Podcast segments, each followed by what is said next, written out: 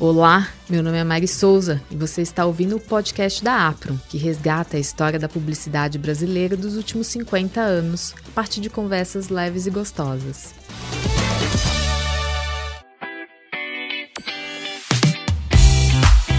Para falar dos trabalhos nessa época e contar como ele vê a publicidade do início dos anos 2000, convidamos Fábio Fernandes. Ele iniciou sua carreira em 1982 no Rio de Janeiro como redator da antiga MPM Propaganda. Aos 23 anos, tornou-se diretor de criação da Artplan. Aos 27, tornou-se vice-presidente de criação da Young Rubicon, já em São Paulo. Fábio esteve à frente da presidência da FNASCA, sua própria agência em sociedade com a rede inglesa Sat por mais de 20 anos. Foi citado como um dos 100 melhores executivos de comunicação e marketing do mundo pela americana Ed Age. Seja muito bem-vindo, Fábio.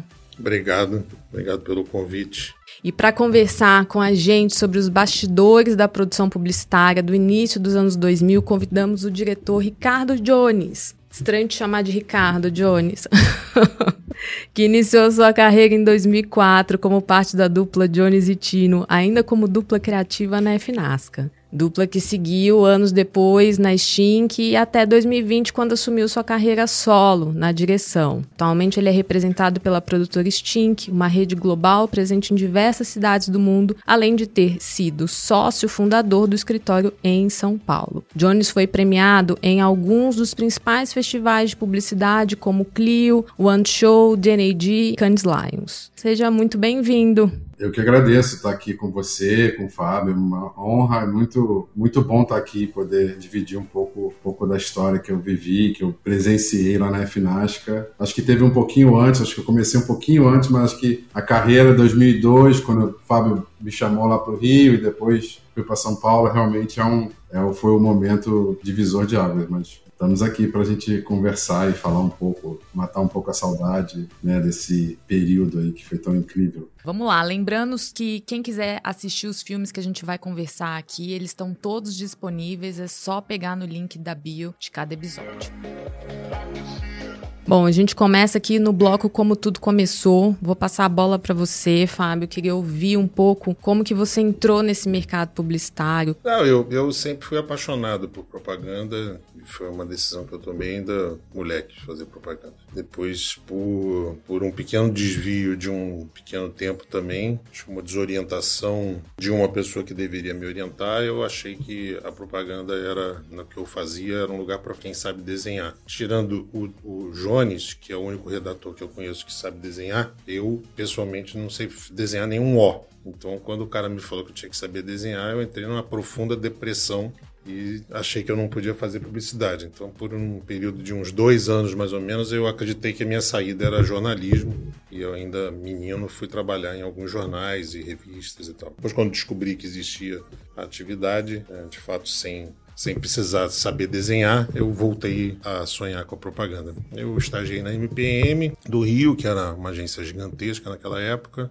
Fui contratado em muito pouco tempo lá. Há muitos anos a MPM não contratava estagiários porque era uma agência com poder econômico financeiro muito muito grande, então ela podia importar inclusive grandes profissionais do mercado de São Paulo para o Rio de Janeiro. Eu tive essa sorte de ser contratado lá. Pouco tempo depois, eh, um ano, dois anos depois, eu saí, fui para a Artplan. Na Artplan logo muito cedo virei diretor de criação. Aí vim para São Paulo, trabalhei na Young durante uns quatro anos, quatro anos e meio, da onde eu saí para montar a FNASCA quando eu tinha 31 anos. 25 anos depois eu saí. Jones, e você tem memória de quando você começou a dirigir? Sim, claro. Só um adendo aqui. O Fábio não sabe desenhar, mas ele é um músico incrível. Então acho que esse artístico aí ficou um pouco com essa entrevista que ele fez aí, que falou que tinha que desenhar, o cara não sabia direito com o que estava lidando. Inclusive essa parte musical tão marcante que fez, assim, enfim, a gente pode falar depois, mas toda essa inspiração que veio do, do time lá da FNASCA, eu acho que veio muito do fator F, né, que era essa, esse multitalento. Mas enfim, eu acho que a minha carreira começou um pouco diferente, eu comecei em agência pequena nos anos 90, fiz faculdade de Belas Artes, saí, depois fiz comunicação e saí também. Comecei em agência logo quando o Photoshop estava começando a, a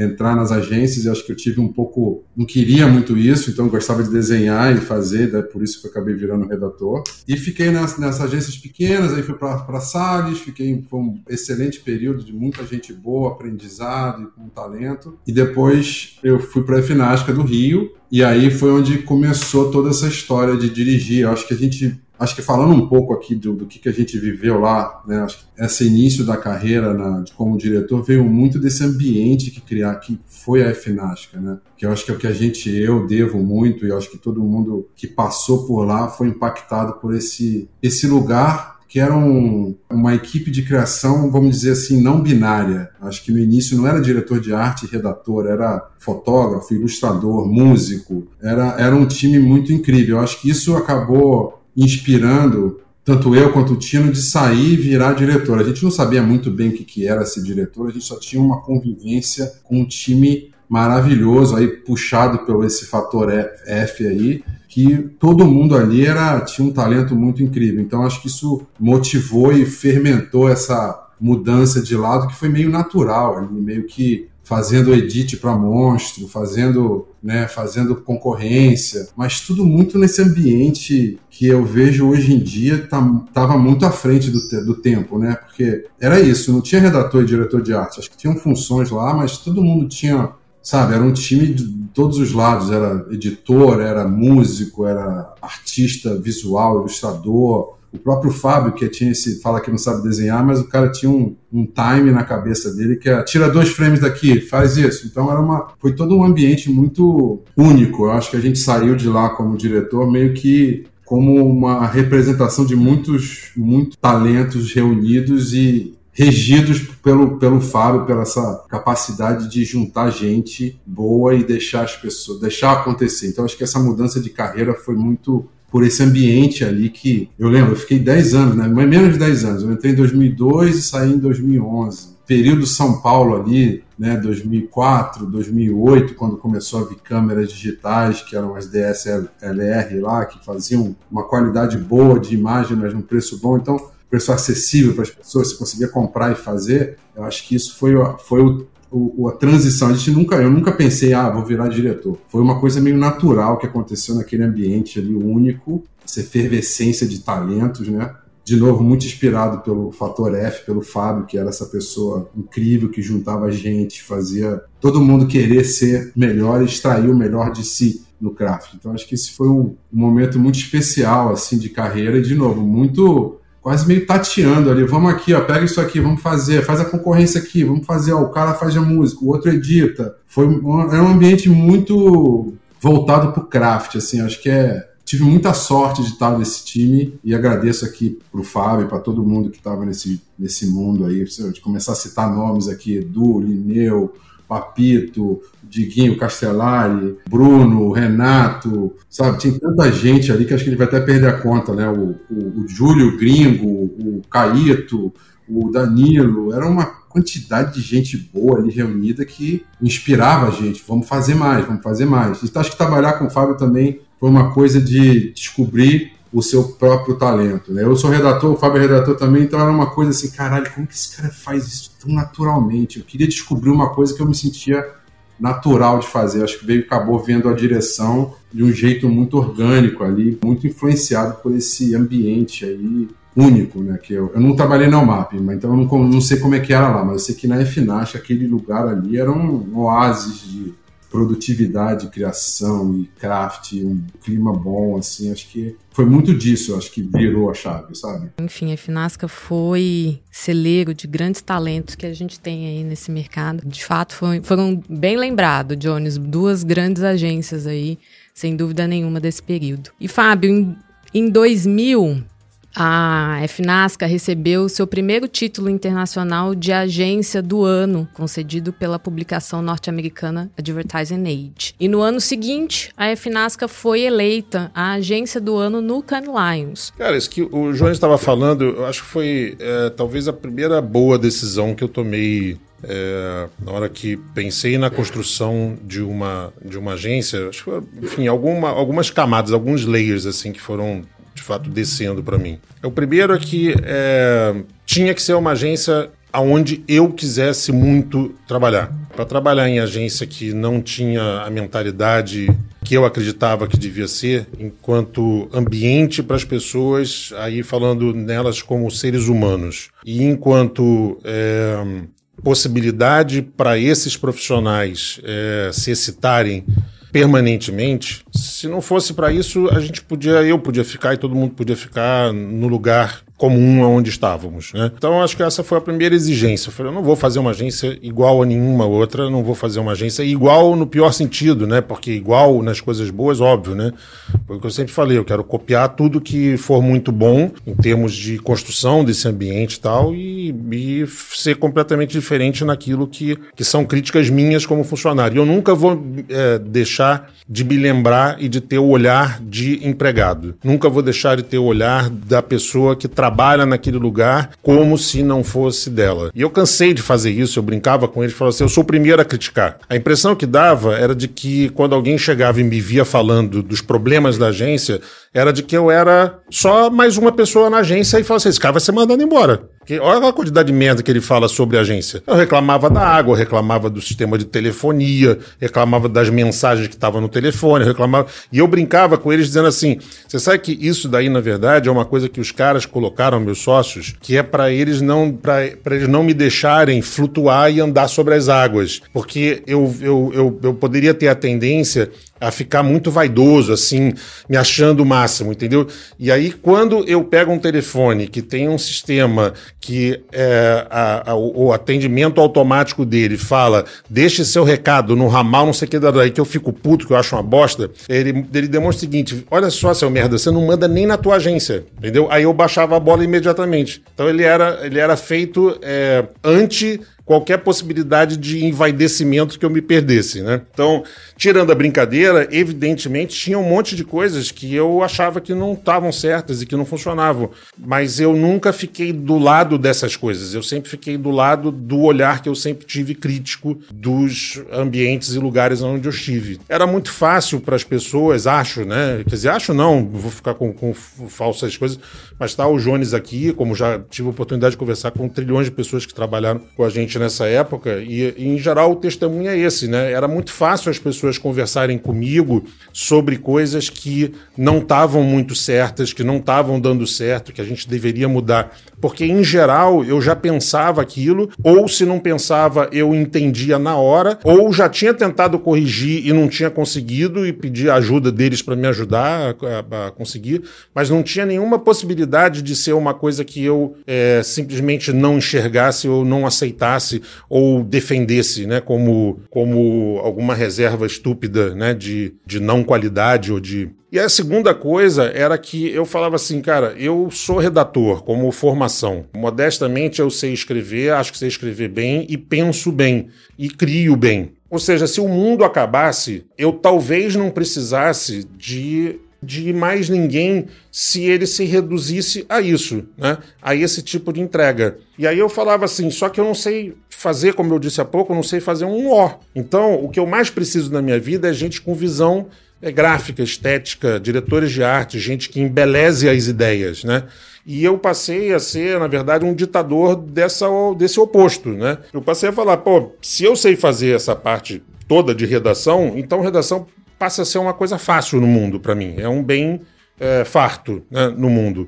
O que é raro para mim é encontrar as pessoas que são boas de design, que são boas de ideia visual. E isso nisso que a gente foi investir. Então a agência, ela com a possibilidade de ser, como muitos casos são, né, uma agência torta, né, onde a liderança é uma liderança de um personagem que tem uma afinidade maior com uma determinada disciplina, ela, se ela tendeu para algum lado, ela tendeu justamente para o outro lado. E, no mínimo, aconteceu um equilíbrio, que sempre tem em mim um representante da, da redação.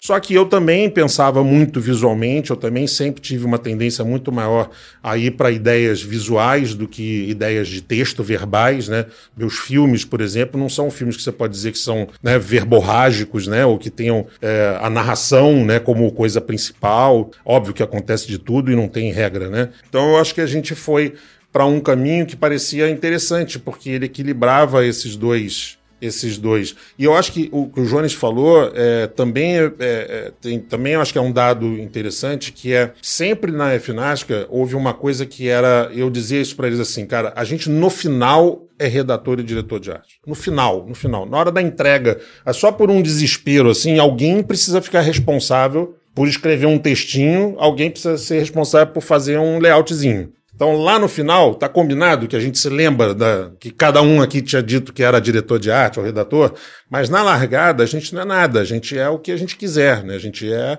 esse monte de gente pensando, né, dando palpite um nas ideias dos outros, né? É, nem quero me antecipar sobre isso, mas comento volta e meia com amigos desse negócio que encontro sempre, né? Imagino o momento angustiante que tem sido desde a época de pandemia viver num ambiente diferente desse ambiente que é o que eu acredito que é aonde é, frutificam ideias, né?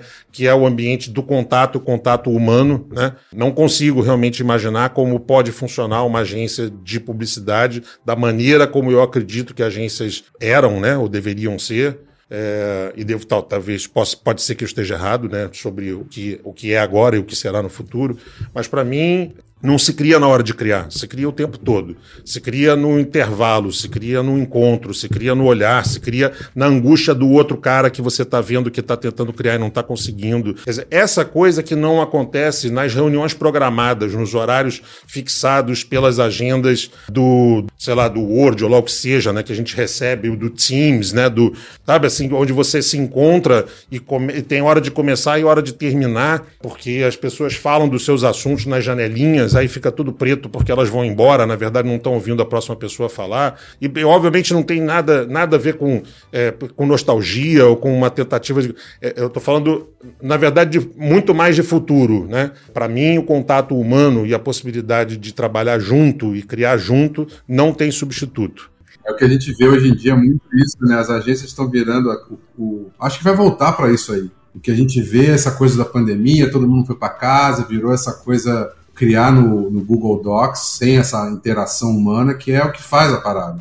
Então, isso aí, acho que você está falando, é, não é saudosismo, é totalmente o futuro. Um pouco do que foi a FNASCA nesse turbilhão de gente criativo, de design, de músico, de editor. Esse meio que parece o futuro da, de uma criação que, que não venda por hora, mas venda por qualidade, né? Não é a hora homem do criativo, não, ficou duas horas aqui, pô, se for cobrar por hora, tem que cobrar a vida inteira do cara, porque o cara está criando a pessoa, o que seja. Então acho que esse modelo do contato humano aí, ele é o ele é onde está né, o, o, a criatividade, né? Nessa encontrou no banheiro, falou uma coisa, lembrou de outra, viu o cara passando, pum, tudo funciona, né? Bom, entrar nos anos de 2010 na publicidade foi uma jornada de adaptações às mudanças e tecnologias, né? Essa década marcou uma evolução significativa na forma como as marcas se conectam com o seu público e como a publicidade impacta a sociedade. Era ali o início das discussões que conhecemos hoje como o ESG. Falando um pouquinho sobre isso, eu queria trazer um projeto, é, a campanha Xixi no Banho, que na edição de 2010 no Cannes Lions conquistou vários prêmios prêmios. Entre eles, um feito inédito para o Brasil, que foi o primeiro, né, ouro na categoria de filme craft em animação.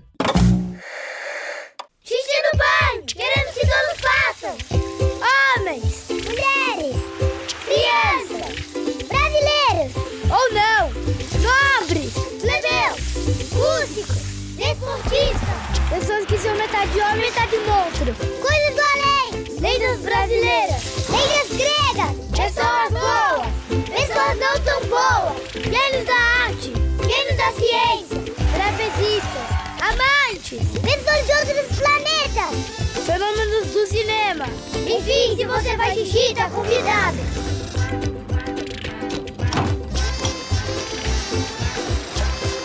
Faça xixi no banho! Ajude a Mata Atlântica! Eu acho que é muito legal você poder fazer coisas que realmente têm a intenção de, de utilizar uh, e de canalizar o talento que as pessoas que você tem uh, dentro do teu, né, da tua agência emprestam para marcas e para verbas grandes. Sempre é desafiador você, e eu acho que todos nós sempre pensamos nisso, né? O que, que eu consigo fazer com tudo que eu tenho de rede, de network, de pessoas, de empresas, de conhecimento para mudar o mundo? Que são sempre perguntas muito, muito, ambiciosas, né? Mas acho que é difícil, é difícil você encontrar alguém que realmente é, curta esse negócio e que não perceba e não tenha vontade de utilizar essas habilidades que ele aprendeu em alguma coisa que realmente faça a diferença. E você bate em muitos entraves porque muitas vezes você está criando o projeto a partir do nada. Então, quando aparecem esses é, projetos que já vêm mais ou menos prontos, né, de entidades, de empresas, de ONGs que são é, voltadas para aquelas causas, sempre legal para mim, é, sempre foi uma coisa recompensadora pessoalmente, né? E a SOS Mata Atlântica, né, foi uma ONG com quem a gente trabalhou durante muitos anos e a gente fez um monte de projetos, muitos deles invisíveis, coisas que a gente fazia trabalhando meio de formiguinha mesmo, né? E as nossas equipes, né, de criativos, né, e, e de produção e tal, sempre gostavam de estar envolvidos nesses projetos. E essa história era uma história muito gritantemente boa de largada, né? Porque, é, se eu não me engano, não sei se o Jones estava envolvido nesse projeto, né?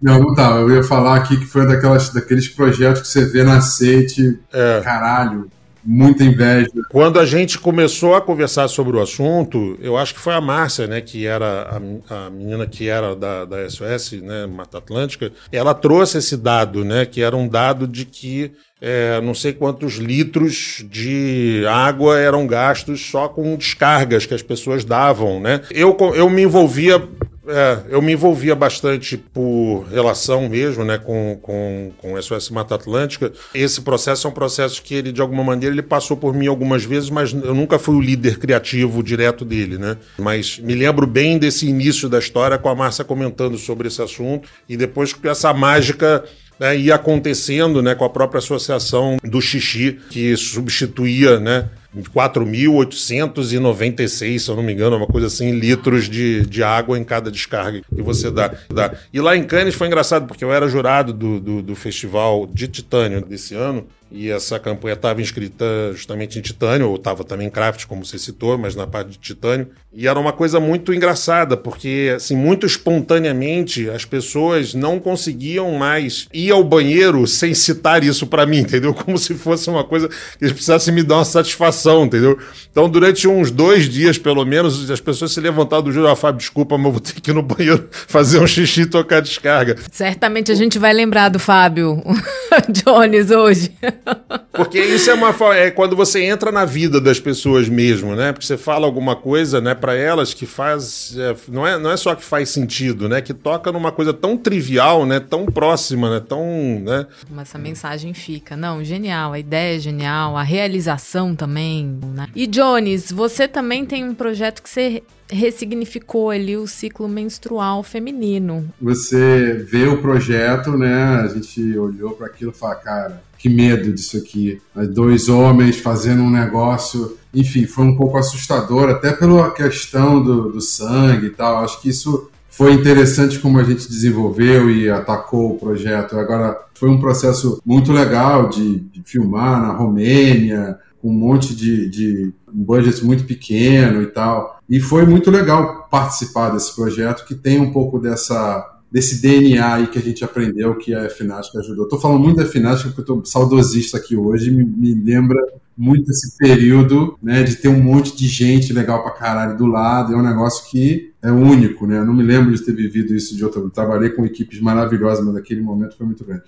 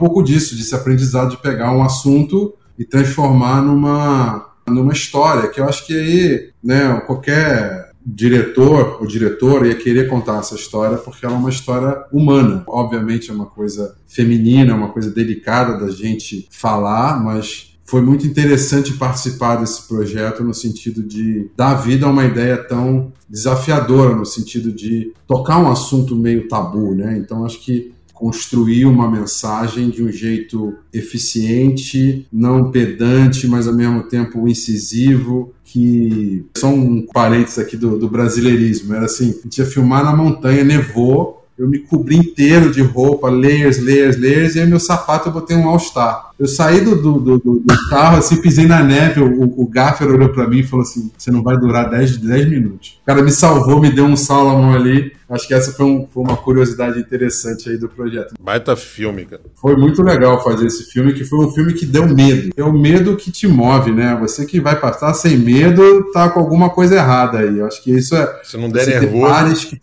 se não der nervoso, tá errado. Pode. No fundo, o que a gente faz é só gerar, querer gerar mais valor para o cliente. Se a gente está empurrando uma coisa desconfortável, a gente está na direção certa. Se você botar um conforto ali, tudo fica muito tranquilo e a tua. Não é por outra razão que é, sei lá, 99% dos profissionais desse negócio do lado da agência, do lado da produtora, do lado do cliente, preferem trabalhar com aquilo que eles enxergam e que é familiar. E os caras ficam pegando referência, referência que já foi refilmada da referência que veio da referência e que foi da referência, porque é isso que você tem, né? Você vai fazer. Sempre fala essa coisa, pô, como é que é a história de uma pulga, entendeu? Que se apaixona por um cavalo marinho, sabe? E eles se encontram na superfície da água e eles mergulham de vez em quando para ele respirar e ela, e ela quase morrer e depois volta para cima pulando e o cavalo marinho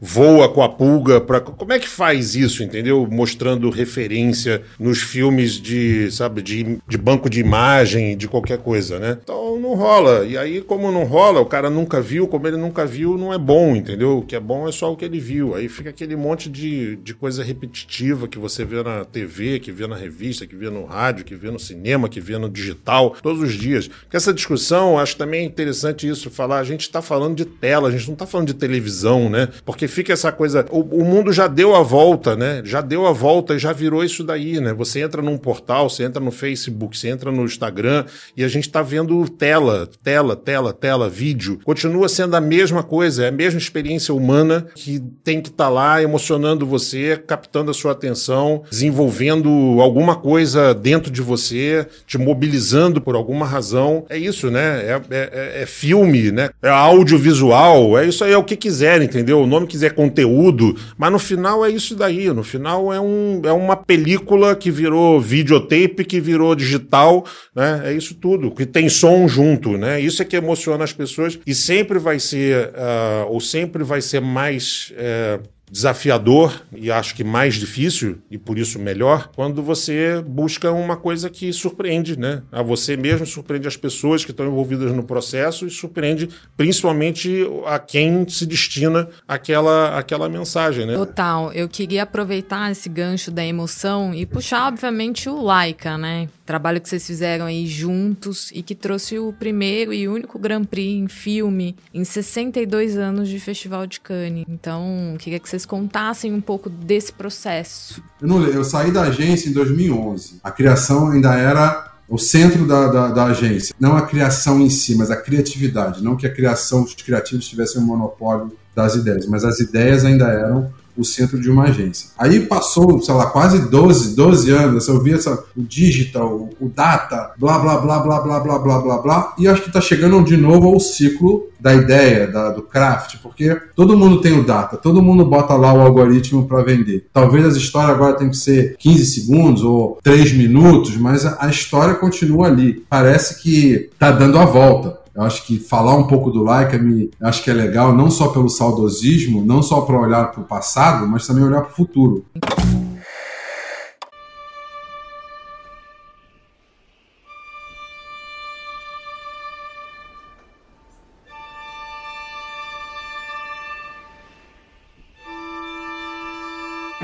One hundred years ago, something changed dramatically the course of photography. The first Leica was born. Of course, you could say, hey, some of these photos weren't taken with a Leica at all, but I must gently disagree with you. Leica took the camera out of the studio and placed it into real life. Image à la sauvette. Snapshots. We were able to see, to feel, to smell thousands of moments. It became an extension of the eye of the photographer. Joy, pain, ordinary things, fear, losers, winners, misery. War from inside. One image contaminating the others. Metastasis. The most iconic images in history, even the ones that weren't taken with a Leica, were taken because of a Leica.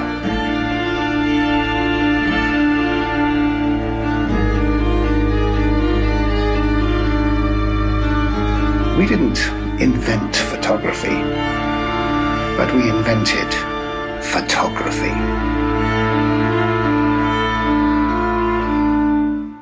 Os clientes estão querendo essa coisa de volta, essa coisa da historinha que o cara vê e gosta e se seduz por aquilo. Acho que o Leica foi. Claro, a gente pode falar do processo, chegou lá o Lineu e o Romero lá, o Edu com uma paca assim de foto, vamos fazer, a gente acabou querendo fazer 100 fotos, acabamos fazendo 35. São detalhes interessantes, mas acho que faz muito mais sentido falar desse desse time que tinha um monte de gente do caralho, que era a que o Faria, era o Edu e o Lineu, era um monte de gente ali que estava em volta. Estou falando muito desse time porque eu acho que vale a pena a gente falar, até para os próximos, para as próximas gerações, entender o que, que, que um time de criação é capaz de fazer. A gente tinha pouca verba, pouco tinha tempo, mas tinha um time que era dedicado a fazer coisas que as pessoas parassem para olhar e para se emocionar. Eu acho que o Like ele representa um pouco isso no sentido do filme, do que foi essa jornada que a FNASCA fez. Eu não me sinto, claro, dirigi o filme, dirigimos, mas assim, acho que teve um monte de gente ali empurrando a gente no sentido de inspirar, no sentido de, porra, os caras fizeram lá o Black and White, o Alma, caralho, porra, do caralho aquele filme, por que a gente não fez? Mesma coisa, medo. Chegou o filme de Laika lá, era uma, uma ideia, falar 100 anos e 200 fotos, se vira aí. Que medo disso, entendeu? Mas acho que é um pouco essa coisa do medo, transformar o medo numa coisa, numa energia positiva e não deixar o medo te dominar. O Fábio fez com uma maestria incrível, nunca teve medo de porra nenhuma. Então acho que o Laika teve essa, essa felicidade de, de meio que ser o primeiro do Grand Prix lá do Brasil, mas ao mesmo tempo ele ele representa um monte de gente que veio ali empurrando aquela, aquela história, né? fazendo aquilo acontecer. O partido do filme, né, pela, de novo, pela estética, né, pelo bom gosto, ele já começa largando muito lá na frente, né? Depois eu acho que tem muitas decisões é, muito felizes é, do ponto de vista cinematográfico, né? Mais, sei lá, outras 50 pessoas fazendo poderiam fazer totalmente diferente, né? Porque não é simplesmente a reprodução né, das fotos em play, sabe? Não, não é isso. É uma coisa. É contar uma história maior do que aquela foto, ou igual ao que aquela foto contou, que vinha antes e depois, mas que nem se notabilizou. Então, tem até alguns momentos, são momentos fotográficos, cinematográficos, né, da própria história, mas em geral, ali eram estilos, né? Eram fotos mesmo paradas, físicas, né? Parece que tem uma verdade e muitas vezes também não tem nenhuma preocupação com a verdade, né? O homem que ateia fogo né, a si próprio, né, num ambiente que é um ambiente diferente do ambiente é, da foto conhecida, é, sei lá. Então eu acho que tem muitas opções assim que foram feitas e muito felizes, né? muito geniais e realmente é um filme histórico que deveria né, ser cultuado como um, o output de um movimento criativo com a preocupação e a orientação para a estética, para a coragem, né, para o destemor completo por muitos e muitos anos. Não, é incrível você colocar isso, porque eu coloco o Like a Hundred Years junto com Hitler, né, da Folha de São Paulo, feito pelo Washington, junto com o meu primeiro sutiã, enfim, são mensagens atemporais, né? Você vai, a gente vai assistir esse filme daqui a, sei lá, 20, 30 anos, ele vai continuar tocando e emocionando a gente. Bloco Presença Indispensável. Estamos em 2010 e o consumidor espera novas mensagens. E como fazer diferente? Para falar sobre esse lugar de agência que pensa fora do movimento clássico, convidamos Felipe Silva, que entrou na faculdade aos 22 anos, impulsionado pelo desejo da mãe que queria ver o filho formado, minha gente. Gostava de ler, optou por comunicação. Trabalhou como faxineiro de hospital, fez bicos como office boy, até chegar a diretor de criação. Felipe nasceu em Niterói, no Rio de Janeiro, e migrou para São Paulo, onde construiu uma carreira sólida na publicidade, passando por agências como África e VML. Em 2019, resolveu empreender, fundando a agência Gana, com formato de coletivo com expertises pretas, com profissionais de todo o país. E é sobre isso que vamos conversar aqui hoje. Seja muito bem-vindo, Felipe. Que honra ter você aqui. Obrigado pelo convite. Mais um prazer, um prazer estar aqui. Felipe, da onde veio essa ideia de empreender?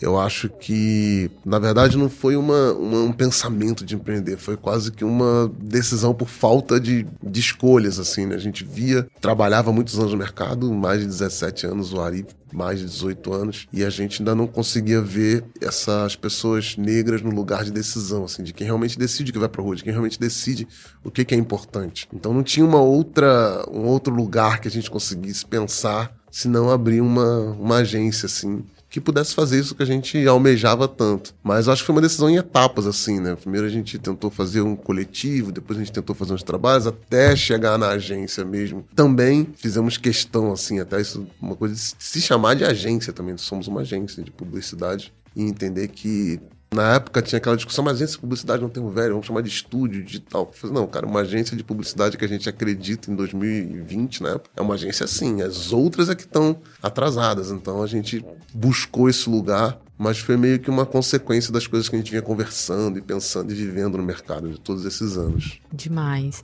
E o branding da agência, né? Fez o mercado refletir, né? A gente tinha algumas decisões, assim. A primeira é que a gente queria realmente o nosso objetivo sempre foi assim, cara, a gente precisa mostrar para o mercado, para as marcas, para todo mundo que tem muita potência criativa nas pessoas negras, apesar da gente saber disso, mas parecia que isso não entrava na publicidade, né? Mas todo mundo, todo mundo vê isso no samba, todo mundo vê isso no pagode, todo mundo vê no funk, todo mundo desfile de escola de samba, mas isso não estava sendo oferecido para as marcas e parecia que a publicidade não via valor. Então a gente definiu muito que a gente queria isso, né? Tipo assim, um olhar muito de cara, a gente tem coisa para oferecer para essas grandes marcas. E o público do Brasil, ele é em sua maioria, é, 56% das pessoas do Brasil se declaram negras. Então a gente tem coisa para mostrar e tem valor que a gente pode vender para as marcas se conectarem com esse Brasil real, com esse Brasil de verdade. E depois veio a segunda decisão de, então vamos fazer uma agência 100% de pessoas negras para a gente conseguir realmente mostrar. Uma agência só com sócios negros naquele momento não ia conseguir mostrar que realmente a gente tinha essa potência. Então vamos fazer uma agência 100% de pessoas negras do Brasil inteiro. Essa foi uma segunda decisão. Assim, vamos descentralizar, vamos chamar a gente do Brasil inteiro, fazer um modelo remoto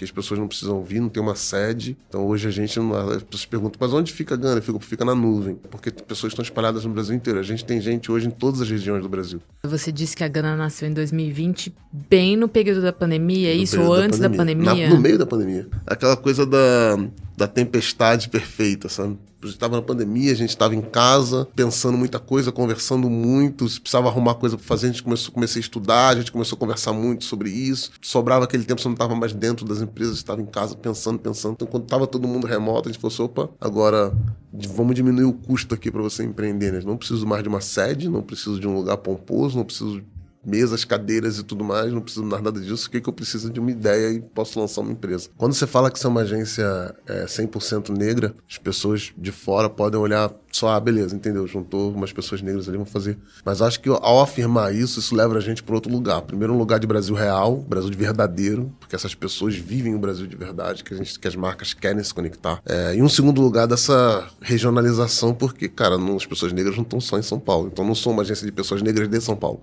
Não sou uma agência de pessoas negras do Rio, sou uma agência de brasileiros. A gente valoriza muito trazer pessoas de verdade que entendem daquilo, escutar as pessoas de verdade nos processos de criação. Então, posso te dar um exemplo, que uma vez a gente foi fazer um shooting para sobre comidas regionais do, da Bahia. E a gente estava fazendo aqui em São Paulo. E aí era, cara, fotógrafo do, do Nordeste, cozinheiro do Nordeste, tudo. Chefe do Nordeste, tudo. Mas na hora a gente falou assim, putz, a gente deveria conectar cozinheiras reais, assim donas de casa que fazem essa comida todo dia para saber se realmente essa, esse prato está montado. Porque a gente não quer um prato fotográfico publicitário, a gente quer a verdade do Brasil. Então a gente trouxe essas vivências, conectou essas pessoas para acompanhar o shooting remoto. Então a gente fazia foto, mandava para elas. Puta, assim não, não é assim não. Essa cebolinha não existe. Isso aqui, esse prato, ninguém come isso nesse prato. Ah, mas é mais bonito, mas não é a verdade. Vai ter que ser pratinho de isopor. Então, beleza, vamos nessa.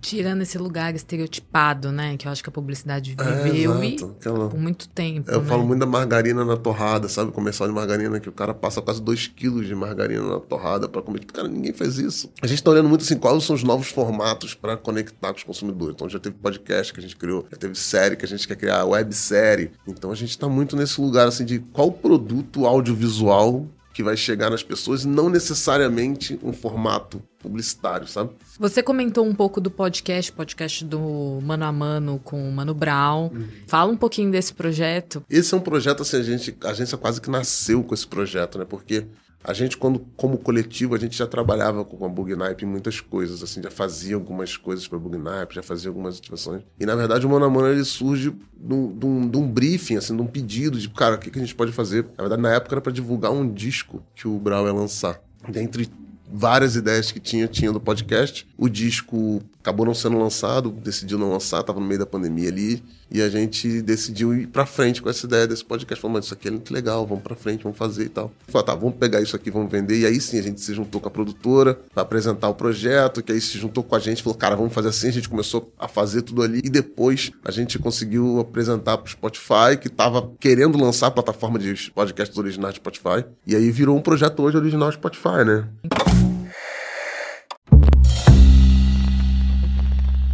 Lula, o que é esquerda e o que é direita no Brasil?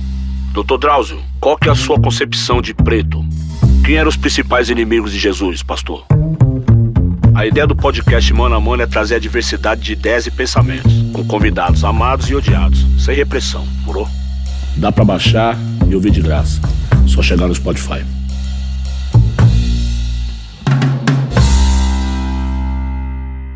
É um dos podcasts mais ouvidos do, do Brasil quatro anos seguidos, quatro, quatro temporadas, né? Na época, assim, de novo, 2020 que a gente tá falando, era pandemia, o podcast tava começando. Hoje é fácil falar em criar um podcast, né? Mas na época, esse podcast tava começando a decolar. E falando de fazer diferente, né? A Gana também foi a primeira agência brasileira a ter uma CEO mulher negra. Essa decisão foi. Ela é muito direta, assim, é uma resposta muito direta. Entre a gente lá nunca teve essa coisa de ah, mas quem é o CEO, CEO, quem não é? Então não tinha esse lance do quem é o CEO da agência, sabe? Mas a gente tem uma coisa na agência que a gente, quando definiu, cara, quando começou a agência era só eu e o Ari, os sócios. Então a gente definiu uma coisa que era, cara, precisa espelhar a população brasileira. Então tem que ter sempre mais mulheres do que homens aqui na agência. Então, por exemplo, a gente nunca contrata dois homens em sequência. A gente pode contratar duas mulheres, mas não dois homens, porque senão é muito mais fácil você pender para um lado e a agência ficar com mais número de homens.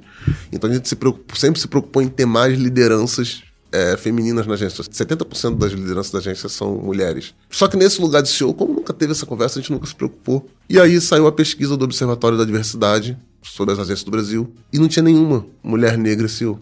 Então, nesse dia, foi uma decisão muito rápida. Cara, como assim não tem nenhuma negra, mulher negra CEO? A Tati tá aqui. Tipo, não, mas a Tati não é CEO, não tá dentro. Não, peraí, então... Se for por isso... Para tudo, amanhã a Tati é CEO da agência que é uma coisa que ela já fazia, entendeu? Ontem me perguntaram isso, o que, que você espera do futuro? O que, que você espera do mercado pro futuro? E eu falei assim, eu não gosto de falar negócio de futuro, porque as pessoas começam a ficar jogando sempre para amanhã a decisão. Então eu tenho muita pressa, quero para hoje. Então o que eu espero pro mercado para hoje é isso. Mas acho que a gente tem que tomar essas decisões assim rápidas, sabe? Se eu posso fazer uma agência pequena de 30 pessoas, imagina o que os mercados gigantes não podem fazer, sabe? E esses profissionais estão aí, né? Estão nessas agências, só não são líderes, né? E aqui eu quero pedir para você falar para mim um comercial, uma campanha que vem na sua cabeça de 2010 a 2020, enfim, aquela que você mais emblemática. Putz, eu gosto de várias, hein? Eu acho que o Pode Ser da Pepsi é matador demais, assim. Tudo bom ali. O conceito é bom, a ideia é boa, é bem produzido, as situações são boas, tem várias situações, né? Tem uma coisa que é a verdade ali, né? Aquilo ali são o que as pessoas vivem, sabe? Só tem Pepsi, pode ser? Já pensou que pode ser, pode ser muito bom? Só tem esse lugar na praia, pode ser? Pode. Só tem aquele professor de surf ali, pode ser? Pode. Só tem essa praia, pode ser? Pode.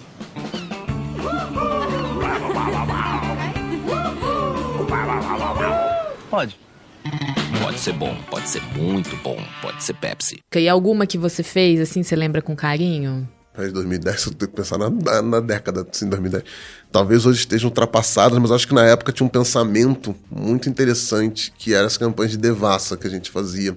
Porque eu acho que tinha um pensamento ali, mesmo estando hoje todas as nossas problemáticas de machismo e tudo mais que a gente tinha na época, mas tinha um pensamento ali já na mood na época que a gente tinha, que hoje se fala muito, que é do earned media, assim. Então a gente sempre tentava criar o fato, a gente sempre tentava usar o fato como um PR muito grande muito maior às vezes do que o filme da campanha, sabe? Sandy na propaganda de cerveja devassa, como assim todo mundo tem um lado devassa? Todo mundo tem um lado descontraído, desinibido, desencanado. Todo mundo tem um lado devassa. Qual é o seu?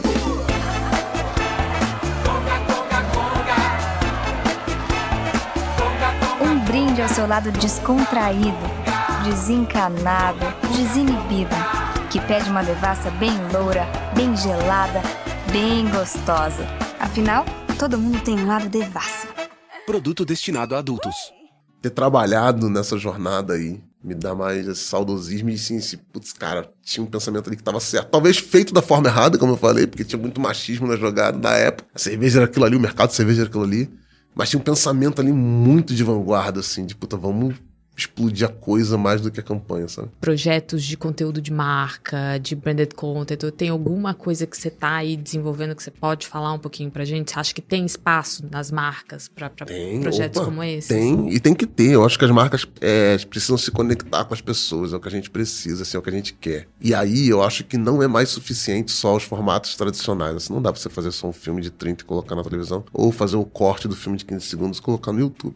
E a outra coisa que é assim, cara, vamos falar a verdade aqui entre nós, esse podcast não vai espalhar. Ninguém gosta de publicidade, né, cara? vamos fazer Mas ninguém, pô, você não dá play no YouTube ali pra ver o Truvio. Você não vai ver, você quer ver o seu conteúdo, você quer ver a coisa que te interessa. Então, o nosso desafio, que a gente fala muito na Gana, é como que a gente faz as marcas serem interessantes para essa galera. A gente faz a marca ser interessante, como é que a gente faz a marca contar a história que as pessoas queiram assistir. Então acho que o desafio é esse. Então por isso que eu acho que tem muito espaço pro branded content, assim. Talvez o nome esteja desgastado, branded content. Sim. Mas assim, como que a gente vai fazer? Por que, que uma marca não pode fazer uma série de TV? Às vezes eu fico, eu fico vendo série e pensando, pô, isso aí tal marca podia ter feito. Às vezes a série fala, pô, isso aí tal. Uma vez um filme fala, pô, isso aí tal marca podia ter feito. Esse ano a gente teve dois cases muito fortes, eu acho, né? Teve o Air, contando a história da Nike, e teve o Barbie, né? Contando uhum. aí a história da Mattel, que eu acho que dois cases brilhantes, é um filme, não é? né? Pra você pensar uma propaganda ali de duas horas de uma marca. Então por que, que as marcas não podem fazer suas histórias de verdade, envolver as pessoas? As pessoas se envolvem com histórias, né? As pessoas não gostam de publicidade, mas gostam de histórias. Né? Sim, sim. Então, como que a gente pode fazer? E não só isso, assim, o que, que a gente pode fazer? Será que a gente pode fazer um talk show? Será que a gente pode fazer um programa de TV? Será que a gente pode fazer um documentário interessante? Será que a gente pode fazer um programa de reportagem interessante? E aí, de novo, volto no tempo para falar das coisas que parece que a gente esquece das coisas que a gente faz, né? Mas a Sul América teve uma rádio de trânsito quando não existia o Waze. Então isso não é um conteúdo, não é um branded content, assim, não era só uma, um logo numa rádio, não. Vamos fazer uma rádio dedicada ao trânsito. Então hoje a gente pensa muito nisso. E na Gana, cara, a gente tá fazendo projeto o tempo inteiro. Que bacana, Felipe. Bom, a gente eu queria ouvir aí uma dica para essa nova geração. O que, que você deixa de mensagem? Eu ainda acho que, apesar de todas as transformações, apesar de tudo isso, vou falar do lado criativo, do lado aqui do, do redator. É, eu acho que a maior dica, ou as coisas que eu falo todo dia aqui, ainda é sobre uma ideia boa, sabe? E ainda é sobre como fazer essa ideia boa do jeito que as pessoas se conectem com ela. Eu ainda acho que a nossa profissão é sobre isso, é sobre pegar uma ideia de uma marca aqui e conectar com as pessoas que estão lá na ponta, assim. Por mais que você não tenha 200 milhões para produzir, por mais que você não tenha um filme inventivo e tal, mas, cara, uma ideia boa que se conecta com as pessoas de verdade ainda vai fazer sucesso, sabe? Eu acredito muito nisso. É, e talvez essa é a mensagem que eu posso deixar. E é isso, gente. Finalizando aqui com o Felipe Silva. Sou sua fã, você sabe isso, disso. Eu sou fã de vocês. Obrigada. Obrigado, obrigado a vocês.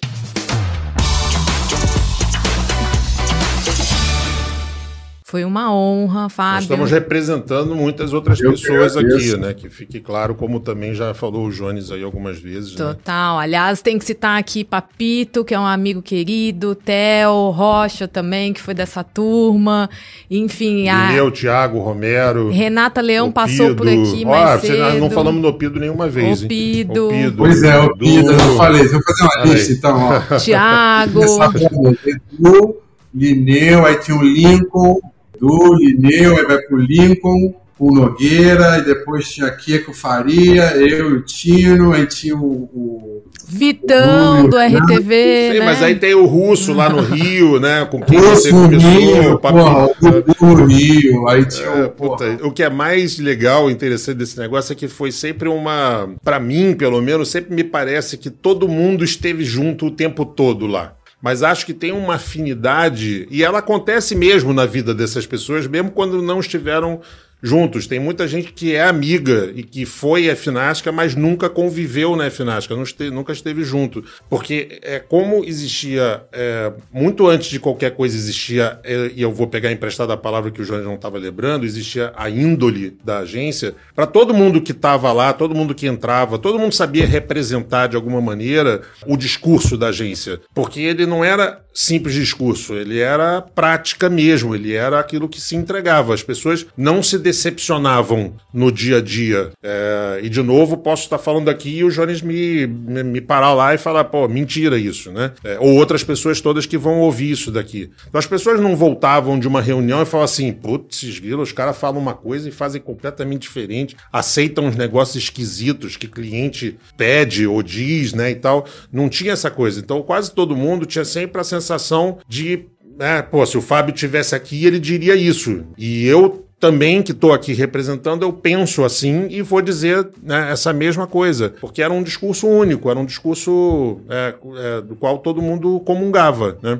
Então essas pessoas todas, mesmo as que não passaram juntas lá, elas foram muito, é, foi, foi, sempre uma coisa muito natural assim, era quase corrida de, de sabe, de é, como é que chama isso, corrida que entrega o, o bastão? Assim, tinha uma corrida de bastão assim, corria e que já estava entregando para o outro, para o outro, pro, todo mundo fez parte da mesma equipe. E isso é percebido nos trabalhos que vocês colocaram na rua. Parabéns, muito obrigado, de novo um prazer, uma honra imensa tê-lo aqui, Obrigado Fábio, obrigada pela disponibilidade. Jones, muito obrigado. Ricardo, obrigada, viu? Eu que agradeço, Fábio, obrigado. Acho que saudade de todos. Esse tempo foi incrível e acho que é o passado inspirando o futuro.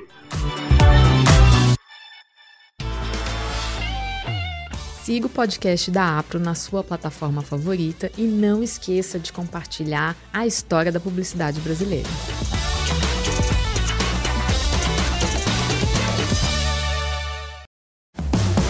Mais um episódio produzido por Edsmóvel Audio Network. Soluções criativas para o áudio digital e podcast.